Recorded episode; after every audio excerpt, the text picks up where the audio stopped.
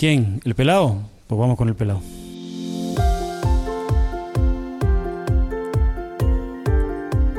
El Pelao. Ricardo Rossetti.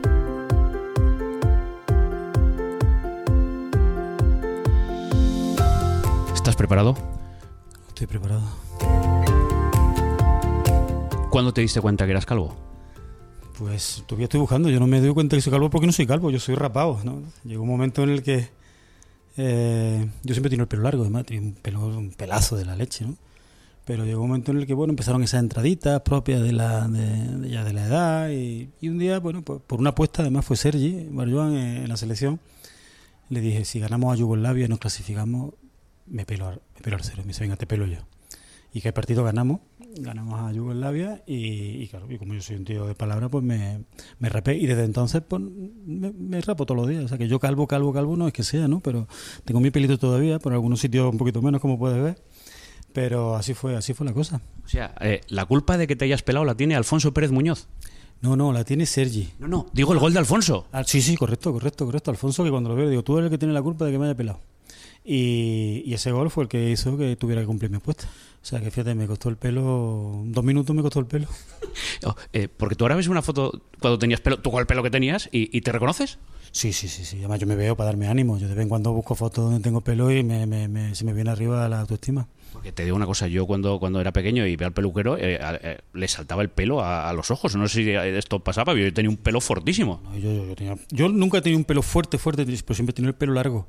Sí, yo desde pequeñito me recuerdo con el pelo ya largo y, y bueno, entonces claro, de la noche a la mañana verte con el pelo rapado, claro, porque no fue ni siquiera, bueno, me lo voy a cortar un poquito y luego un poquito más y luego un poquito más y luego me lo rapo. No, no, fue de la noche a la mañana un pelo que me llegaba por aquí por el hombro, de golpe y porrazo, rapado. ¿no? Mi mujer, que es la única que tal, aguantó el tirón cuando me vio así, dijo, hostia, aguantó el tirón, no se separó, dije, bueno, tan mal no debo estar. Y desde entonces. Y desde entonces. ¿Y, eh, eh, ¿y tú utilizas champú? Sí, pero no para la cabeza, efectivamente, para otro lado del cuerpo. Hola Paco Gémez, que eh, en primer lugar no, no, no hemos casi ni, ni, ni saludado. Muy buenas. ¿Qué tal? Te agradezco un montón que hayas sido el primer invitado de esta, eh, no sé si llamarlo entrevista, charla o confesionario o qué, porque ¿alguna vez te habían entrevistado de una manera tan surrealista? No, me has cogido, de conejillo de India. Entonces, bueno, pero bueno, alguien tiene que ser el primero. Yo, yo encantado que sea yo. A- a- eh, yo pensaba, ¿a quién puedo entrevistar? Eh, pues, pues, ¿Y por qué no voy a entrevistar a Calvos? Porque seguro que tenemos un- muchos, puntos, muchos puntos en común. No, y los calvos tienen el mismo derecho que, que los que tienen pelo, ¿sabes? Así que no, no veo yo la razón por qué a los calvos no se le puedan hacer entrevistas. ¿A a quién le pasamos la cuchilla? Metafóricamente hablando, ¿eh? que nadie nos entienda más, pero ¿a quién rapamos? Viendo así, yo raparía al cholo. Yo le metería un buen rapadito para rejuvenecer un poco. De vez en cuando un rapadito ahí para que el pelo coja fuerza te viene bien. Eh, a ti que te hemos puesto la etiqueta de entrenador ofensivo, como comentarista echas un poquito el freno, ¿eh? No, me estoy soltando, yo me estoy soltando. Yo, me, al principio veía un poco el programa, que era un poco. No, tío, tampoco quiero llegar aquí y cambiar. Pero yo ya me suelto, yo ya hablo cuando me da la gana, cuando no me toca. Ya, claro, pues esto al final tiene que ser algo un poco, ¿no? Como ameno, como la entrevista esta, ¿no? Que no sea encasillado, que no sea, bueno, ahora te toca hablar a ti, ahora a ti, ahora a ti, pues si no, estamos un poco. Yo creo que todo eh, fluye mucho mejor y además saltan más ideas cuando no estás esperando tu turno, ¿no? Oye, oyes algo y das tu opinión acerca, ¿no? Si tienes que estar esperando tu turno, pues al final a lo mejor se te olvida, ¿no? O recapacita y dices, bueno, pues esto no lo voy a decir. Entonces creo que es mucho mejor para, para, para cualquier programa que cada uno hable cuando crea que tiene que hablar, ¿no? Antes me decías, todavía me siento eh, futbolista. Eh, ¿Cuándo uno deja de sentirse futbolista? Con lo que hayas hablado con otros entrenadores que digan, mira, yo ya no. ¿Cuándo, cuándo uno deja de sentirse futbolista? Yo creo que nunca. Es decir, au- au- aunque tú sientas la imposibilidad de que ya no puedes jugar, por lo menos al ritmo que jugábamos antes, yo creo que eso nunca, ¿no? Eh, hemos sido futbolistas toda la vida, yo soy futbolista desde pequeñito, ya me dedicaba a jugar al fútbol, me he pasado toda mi vida jugando al fútbol, ahora me dedico toda mi vida a ver jugar al fútbol. Yo creo que eso es algo que, por mucho que quieras perder, no lo vas a perder nunca, ¿no? Entonces, ojalá pasen 20 años más y me pregunten y digan, pues todavía me siento futbolista, aunque ya no pueda practicarlo, pero todavía me, me siento. Entonces, mm, yo creo que algo con que, que, que asimilas de tal forma y que vives con tanta intensidad que nunca lo dejas ir, ¿no? ¿Y cuándo te frenas? Porque si te sientes futbolista, cuando te tengas que relacionar con los futbolistas de tu vestuario, a lo mejor dices eh, en un momento, oye, espera, que- yo soy entrenador, no, no soy futbolista. ¿Y cuándo te frenas? Eso sobre todo lo saben interpretar muy bien los jugadores. Es decir, los jugadores tienen un radar, tienen una, tienen una especie de... toda su experiencia de saber hasta dónde pueden llegar hasta y a dónde no. Yo me siento muy cercano a mis jugadores, a todos, en todo el equipo donde he estado. y me gusta sentirme uno más. Pero ellos saben que yo soy el entrenador, que yo tengo que tomar decisiones y que en esas decisiones pues eh, no me va a, influenciar el hecho de que pueda estar jugando a las cartas con cuatro atrás en el, en el autobús, que lo hago, me voy a jugar a las cartas con ellos, pero conmigo que si me tengo que tomar una cerveza con otro, es decir, no, me gusta sentirme cercano, pero ellos no, no hay ninguna mala interpretación, es decir, ellos saben perfectamente eh, que yo puedo pasar una parte de, de, de, mi tiempo con ellos, pero que luego las decisiones que tengo que tomar no las voy a tomar en función de eso, las voy a tomar en función de lo que crea mejor para el equipo. Y puedo estar jugando con cuatro cartas porque me caen fenomenal y que esos cuatro ninguno juegue. ¿Y te vacilan? Bueno, algunos se atreve, pero... ¿Y les vacilas? Sí, sí, mucho, sí, sí, sí, sí. Sobre todo cuando las cosas van bien. Cuando las cosas van bien todo fluye mejor, ¿no? Todos, todos estamos de mejor carácter, todos estamos de mejor humor, todos interpretamos mejor cualquier tipo de broma que se nos haga cuando las cosas van mal, cuando el equipo no funciona, cuando te metes en puestos abajo, te puedo asegurar yo ahora que, no sé, por ponerte un equipo eh, que estén ahí, el Bilbao, el Rayo, el Villarreal, no trampa muchas bromas, ¿no? Entonces, eh, eh, las personas somos así, ¿no? Cuando nos encontramos de buen humor lo aceptamos todo mejor, todo nos cae mejor, y sin embargo cuando estamos preocupados, estamos de mal humor, cualquier cosa, aunque sea sin, sin querer hacer daño, la tomamos un poco como, como, como una agresión, ¿no? Pero yo creo que es un estado de mental. Cuéntame alguna que hayas hecho. Eh, ¿En torno a qué? ¿Alguna broma a los jugadores? ¿Algún vacile? Ah, broma. Bueno, pues no sé. Alguna vez cuando vamos jugando atrás las cartas le hago alguna trampilla. Luego se lo digo, luego se lo digo. Que... Yo soy, como yo soy un poco hábil con las cartas, sabes que siempre me han gustado los juegos de magia y tal, y me, tengo cierta habilidad para, para, hacer cosas que no se deben hacer con las cartas. Pues alguna vez le he hecho alguna trampilla así y tal, pero luego se lo digo, luego se lo digo. ¿Y cuál, cuál, cuál te han hecho? Bueno, a mí no me, han, a mí no me suelen gastar mucha broma. A ver, los jugadores saben eh, que pueden tener un buen... Pero no son de gastar mucha, mucha broma a los entrenadores. No sé por qué, porque una broma gastada con gusto no, no, no tiene... Pero yo creo que ellos temen un poco, ¿no? El hecho de decir, yo no le voy a gastar una broma. Igual, ¿has visto a un jugador gastar una broma a un presidente? Como que no pega, ¿no? No, no cuadra, ¿no? Entonces, pero a un entrenador sí. Sí, bueno, algún día te puede, pero yo no recuerdo que me hayan hecho así ninguna. Yo creo que a lo mejor han dicho, bueno, una cosa es que nos llevemos bien con este y otra cosa es que creamos que le puede, pero que no pasaría nada. Y si vuelvo a repetir, a mí me, hace una broma con gusto y no hay ningún problema. Lo que sí tenías que ser un perla en el vestuario como, como compañero de la leche, ¿no? Yo era, yo era un personaje, sí, sí, sí. Yo era muy exigente y exigía muchísimo a todos. Además, siempre soy muy respetuoso con los entrenadores, siempre. Nunca me ha gustado la gente que hablaba del entrenador a la espalda, aunque llevaban razón, aunque tuvieran razón, que algunos llevaban razón. Pero siempre me ha gustado que el vestuario fuese algo de lo cual nos enorgulleciéramos todos de estar. ¿no? Me, me parece que los vestuarios de los, de los equipos tiene que ser algo modélico y que la gente que no está por la labor de trabajar tiene que estar fuera. Y yo como jugador, ya, ya me como jugador sobre todo cuando estaba en equipos donde tenía esa fuerza, donde tenía esa experiencia y donde tenía esa, esa, ese respaldo por parte del entrenador para, para poder hacer cosas dentro del vestuario. ¿no? Nunca me ha gustado la gente que tira mmm, para otro lado que no sea para los beneficios del grupo o que quiere que salga un entrenador solo y exclusivamente por beneficio propio y no porque sea lo que realmente el grupo necesita. Es decir, creo que los vestuarios tienen que ser santuarios de gente profesional, de gente que quiera estar y de gente que quiera trabajar. Y si hay alguno que no está por la labor, hay que sacarlo fuera rápido. Hablando de este carácter, eh, Giner escribió hasta un libro de bromas. Tú tienes que tener mil en los vestuarios por los que ha estado, hasta la selección. Sí, sí, yo tengo millones de, de, de, de, de experiencia y de anécdotas. La mayoría, hombre, te las guardas. Alguna puedes contar si no cuentas, si no dices el nombre. Alguna. Pero, pero fíjate, en veintitantos años de, de profesional como jugador y en otros tantos que llevo de entrenador, imagínate si he visto cosas, ¿no? Y he visto.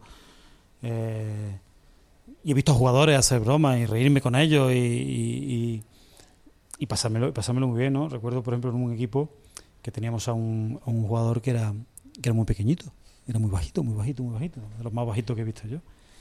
Y, y el tipo vestía muy moderno, ¿no? yo creo que está demasiado moderno. ¿no?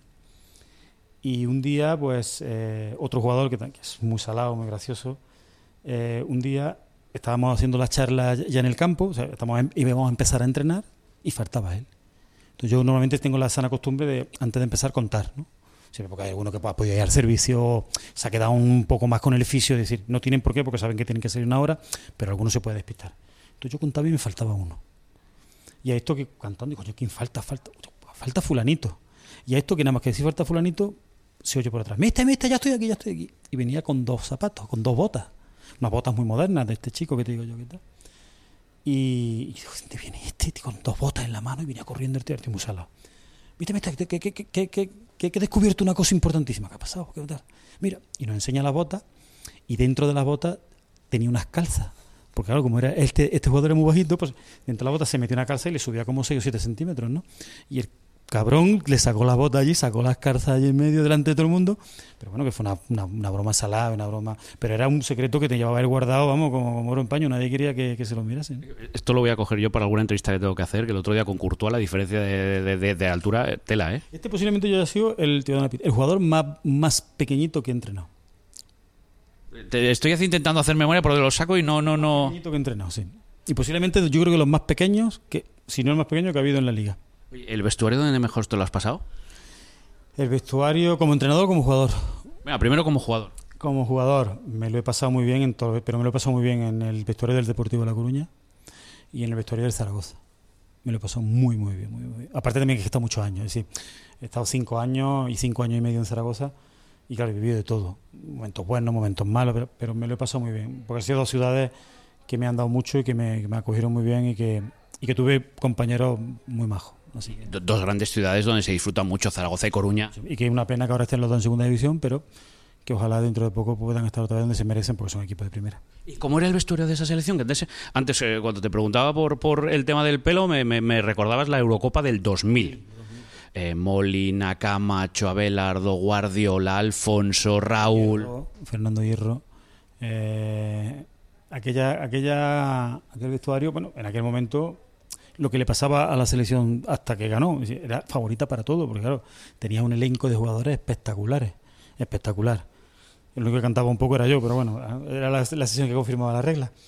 Pero siempre nos quedábamos en cuarto, y siempre nos quedábamos en cuarto, y siempre, por una cosa o por otra, siempre nos quedábamos en cuarto, y, y aquel vestuario, aquel vestuario era un vestuario potente, un vestuario con gente muy importante, ¿no? Donde cada uno tenía su papel, donde cada uno tenía su, su peso y, sobre todo, bueno, con una persona como era Camacho que, que, creo que hizo un gran, una gran labor a, a, lo largo de, de, su etapa como seleccionador y yo le tengo que estar muy agradecido porque, porque me hizo debutar con la selección, que ha sido uno de mis sueños cumplidos. ¿no?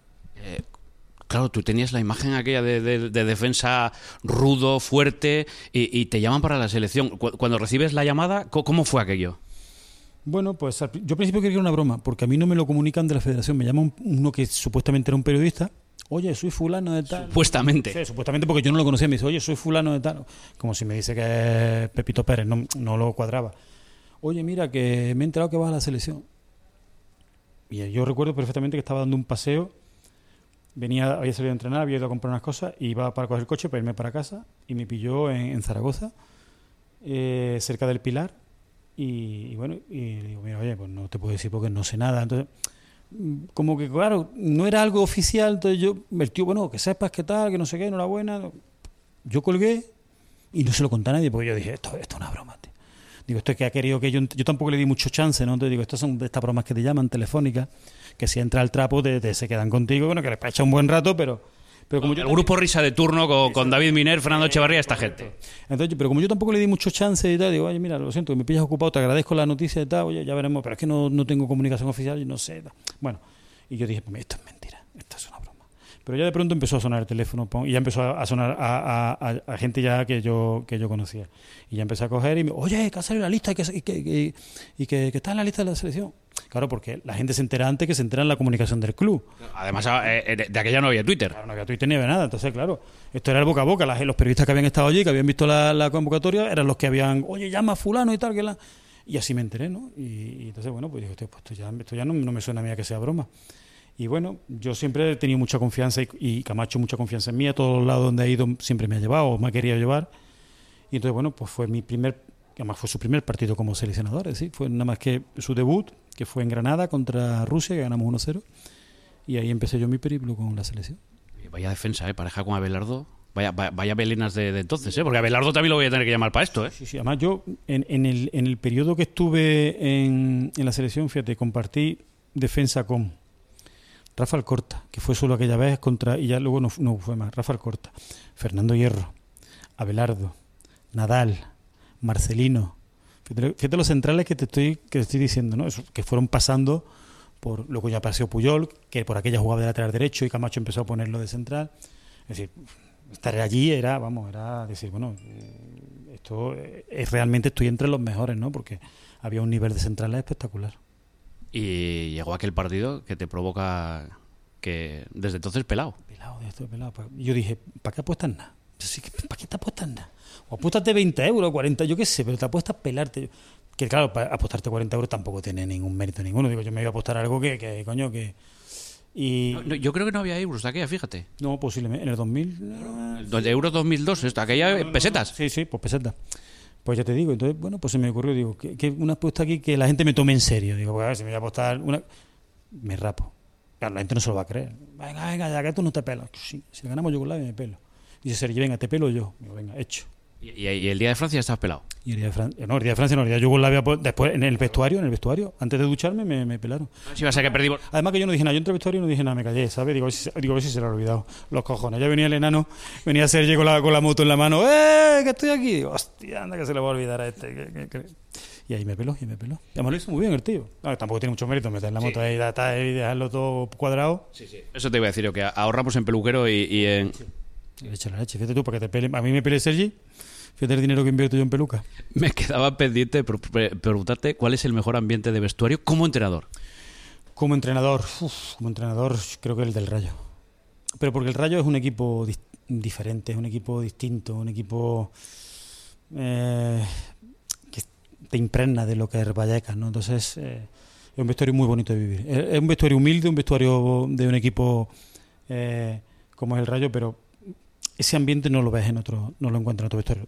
Lo hay bueno, lo hay fantástico para trabajar bien, pero pero ese vestuario yo lo resaltaría por encima de todos los demás. ¿De Córdoba o de Las Palmas? ¿De dónde te consideras que eres? Bien, bu- buena pregunta.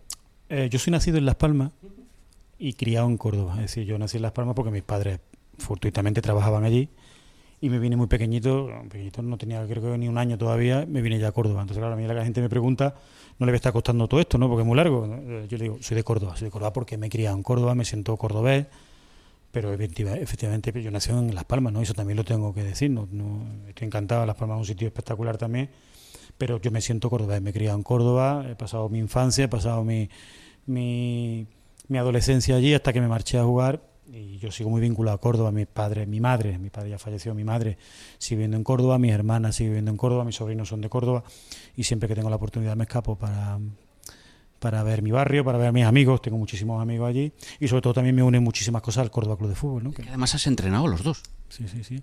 He entrenado al Córdoba, he entrenado a Las Palmas. Yo cuando me hice entrenador, que se me olvidaba, eh, de estas cosas así que, que se nos ocurre a los calvos, dije, coño, pues yo a mí me gustaría entrenar a todos los equipos donde he jugado. Y, y sigo pensando igual, me gustaría entrenar a todos los equipos donde, donde he jugado.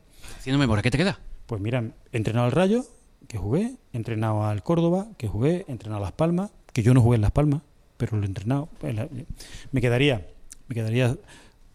Ahora van a pensar, escucha, este que quiere, no, no, no, es una cosa que esto. Me quedaría Zaragoza, me quedaría Coruña y me quedaría la selección. y bueno, yo jugué, que la gente mucho no lo sabe, yo acabé jugando seis meses en Lugo, que subimos de tercera a segunda B, porque Ángel Cuellar, otro contertulio de aquí de gol, me lió de mala manera. Venga, vente allí, que estoy jugando, yo he hecho una mano y tal. Y estuvimos allí, estuve cuatro, cinco, seis meses. Y bueno, ¿y por qué no también Lugo? Eso esos han sido todos los equipos donde yo he estado como, como jugador. Que para la selección sí que has sonado varias veces. Sí. Bueno, hubo un momento en mi carrera en el, en el que tú comprabas una caja de galletas y sacaba y aparecía mi nombre dentro. ¿no? Yo sonaba para todo. No sé si para bien o para mal, pero sonaba para todo. Vamos, que podían hacer un suena Paco en cualquier momento en vez de suena Michel. Efectivamente. Entonces, bueno, pues, hombre, es un elogio, ¿no? El que la gente creyera. Y había encuestas, ¿no? Yo salía en la encuesta que, que era el próximo seleccionador, pero por desgracia la, la gente no escoge al seleccionador, ¿no? Hay una federación, hay una gente encargada de eso y escogieron a otro compañero que lo hizo fenomenalmente bien. Y, y bueno, y ahí nos quedamos, ¿no? Pero para mí es un- fue un sueño en mi, en, mi, en mi carrera deportiva como jugador poder vestir la selección porque lo había pensado desde pequeño y para mí sigue siendo un sueño el poder algún día ser seleccionador, ¿no? Me imagino que a cualquier entrenador español que le, que le haga esta pregunta, ¿no? Bueno, Luis Enrique lo dijo en su momento y fíjate. Claro. No, pues es que, pero es que no creo que nadie te diga, no, no, yo no quiero ser seleccionador. Es, decir, es como si le dicen, oye, ¿a ti te gustaría ser entrenador del Madrid? Hombre, pues no sé, salvo que haya sido muy del Barça, muy del Barça, muy del Barça, y tú ya hayas jugado 40 años de tu vida en el Barça y no sé, y por ese motivo, pero el 99% de los entrenadores del mundo que tú le digas que si quieres ser entrenador del Madrid o entrenador del Barça, pues te van a decir que sí, porque es normal, porque sería llegar digamos, al- a, a- a lo máximo en tu carrera deportiva. ¿Eres tan radical como parece? En algunas cosas sí. A mí me gustan las cosas de una manera. Lo digo porque parece que se traslada la imagen de que Paco Gémez solo puede jugar así. No, no, pero cada uno tiene su idea. Es decir, mm, tú le vas a cambiar, por ejemplo, al Cholo su No, no, pero- jugar. No, me, me explico. Cada entrenador, y es bueno. Es decir, otra cosa es que tú puedas ir cambiando en función de lo que, de lo que tengas, de lo que crea conveniente, del momento. Es decir, hay muchos factores que pueden hacer eso. Yo me, yo me hice entrenador para ver jugar bien a mis equipos. Y lo he conseguido, aunque no haya conseguido resultados, pero lo he conseguido creo que en todos los sitios donde he estado. O en casi todos los sitios donde he estado. Y mis equipos han jugado muy bien dentro de lo que yo considero que jugar bien al fútbol. Seguramente le preguntas a otro entrenador qué es lo que es jugar bien y a lo mejor te dice otra cosa. Entonces yo me, lo primero que me, por lo que me hice entrenador y, y dije que el día que me traicionara lo dejaría, es para entrenar y ver jugar a mi equipo como entrenamos. Y que eso luego nos valga para ganar partidos, indudablemente. Pero yo no quiero ganar ningún partido si no, si no me lo merezco. Es decir, que más yo se lo digo a los jugadores. O sea, si, si nosotros vamos a ganar sin merecerlo, a mí eso no me llena. Sí, vamos a estar todos muy contentos porque hemos ganado, pero a mí particularmente no me llena. Yo no soy ese tipo de entrenador. Bueno, vamos a ir cerrando, que además... Sí, sí, sí, claro. Bueno, ah, lo que tú digas, tú eres el que manda aquí. Eh, ¿El, de, el del alcachofar eres tú? sí, pero yo te la dejo en cualquier momento, ¿eh?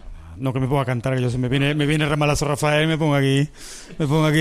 Yo te he dejado ya en calentamiento para cuando entres ahora en plató, ¿eh? Ya voy caliente, ya voy caliente. Pero me, me ha- me has nombrado, y me lo has nombrado dos veces además, cuando te lo he preguntado al principio por el tema de la melena, a quién rapamos, me decías a Simeone, si te preguntó por un melenudo, ¿con quién te quedarías? ¿Con Simeone también o cambiamos esto?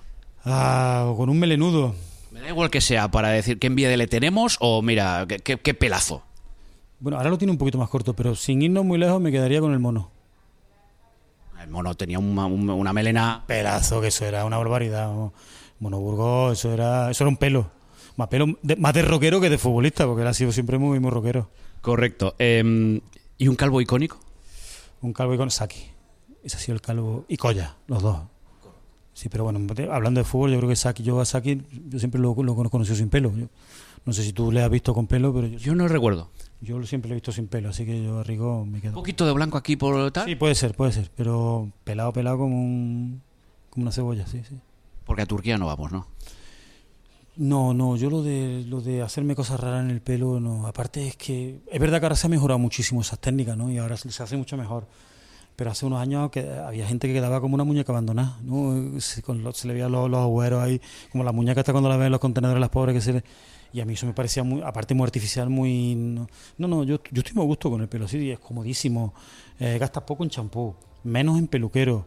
Eres más rápido. Yo antes cuando tenía el pelo me cago en la leche. Me tenía que tocar el pelo, me tenía que aclarar, me tenía que echar una crema suavizante, luego me lo tenía que secar. Bueno, yo era un, yo tenía que empezar dos horas antes. Ahora llego, me ducho rápido y salgo corriendo y no me tengo casi ni que secar.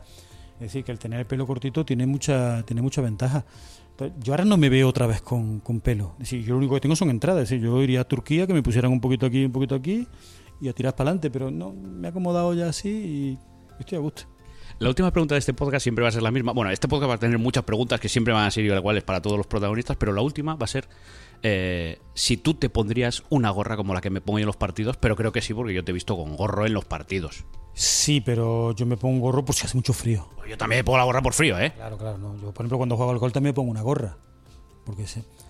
Pero no me pongo nada para taparme en la cabeza. Es decir, si eso es por lo que. Yo, yo, yo la gorra me la pongo porque tengo frío en el campo. Vale, ¿no? Luego busco la que más me gusta y porque va... Bueno, porque va a correr. No, pero tú dirás, "Oye, me pongo un gorro porque soy calvo. Pues no. No, me pongo un gorro porque hace frío. Un día uno me preguntó, coño, ¿por qué te pones un gorro? Digo, coño, porque hace un frío tres pares, cojones. Te, te jugábamos en el calderón. Aquello era, vamos, para cagarse de, lo que lo que veía. Yo me, me puse un gorro, no me puse más porque no tenía más, pero me lo pongo por una cuestión de, que por la cabeza se va mucho mucho el calor. ¿no? Dicen que por las manos y por, por los pies, por la cabeza, por donde el calor, más se va el calor. Entonces, pero nunca me he puesto nada para taparme, estoy muy orgulloso de, mi cabeza, redondita y, y lisita y tal. Y, sí, sí, uso gorras eh, a diario, uso gorros cuando hace frío, pero luego luzco mi pelo con mucho con mucha alegría, con, con mucho honor, ¿no? con mucho orgullo. Yo es que la primera vez que me puse la gorra era en Glasgow que hacía un frío. Vamos. Sí, pero la gorra al final no te quita tampoco el frío. Sí, sí, ya va. Sí, pero esto de aquí atrás te lo deja yo un buen gorro mejor que una gorra. Para y decía, con el traje, con la corbata, yo tengo que usar- una gorrita un más... entrenador italiano que va en el que va el tío vestido con su traje, su corbata, tiene perilla, no sé el nombre, y va con su gorra. ¿Tú te la pondrías? No, yo para entrenar no, no me veo. Pero el tío le queda bien. A este italiano, es que a los italianos tú sabes que le, que le queda casi todo bien. Y este tío va, va empaquetado con su, o sea, con su italiano, su traje, su corbatita, incluso lleva un chalequito por encima y tal, y su gorra. Y al tío le queda bien. Yo no, no, no a mí no, me- a mí yo no me veo. Em, Paco Gémez, que muchas gracias por tu tiempo, Hombre, ha sido un placer. ha sido un placer. que muchas gracias por esta charla y hasta por tomarte con humor lo que es esa entrevista. Es un honor ser el primer calvo entrevistado por, por ti.